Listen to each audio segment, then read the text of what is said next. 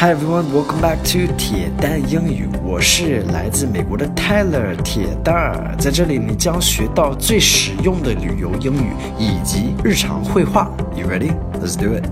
Hello everyone, welcome back. Today's focus word is tardy. Tardy. Tardy is just another word for late. Um, but we use tardy. It's the same. It's interchangeable with late. 就是迟到的意思. Um, but yeah, some American culture here is we use this word a lot in school. So, like if a teacher is calling roll and somebody is late, we would often say they're tardy. This person's tardy. But you can also use it outside of school. So, it's not limited to just in school. All right, so let's look at today's dialogue and go from there. Pardon my tardiness, Mr. White. It won't happen again. What seems to be the issue here, Jack? You can't seem to show up on time.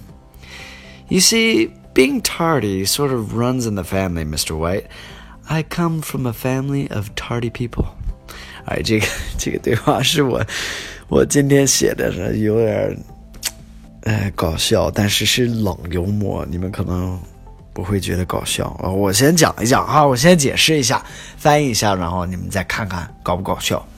Pardon my tardiness, Mr. White. Pardon is like excuse, you know, like uh, 让一下,包容一下, my tardiness. So it's like saying sorry for being late. It won't happen again. 不会再发生了. What seems to be the issue here, Jack? 就是你这个问题是什么情况? What seems to be the issue?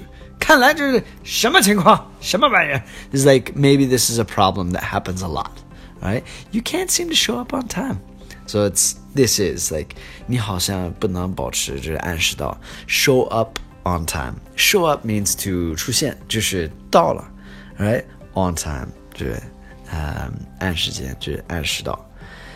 You see, being tardy sort of runs in the family, Mr. White. So 你看，就是 you see, it's like let me tell you, right?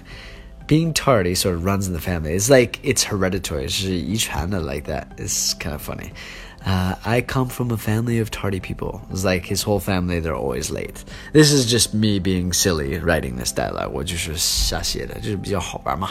Today's key vocabulary: pardon, tardy or tardiness, issue, show up, and runs in the family. Thank you guys for listening. As always, thank you for the support. Hope you guys got something out of today's lesson, and I'll speak to you guys soon. Take care.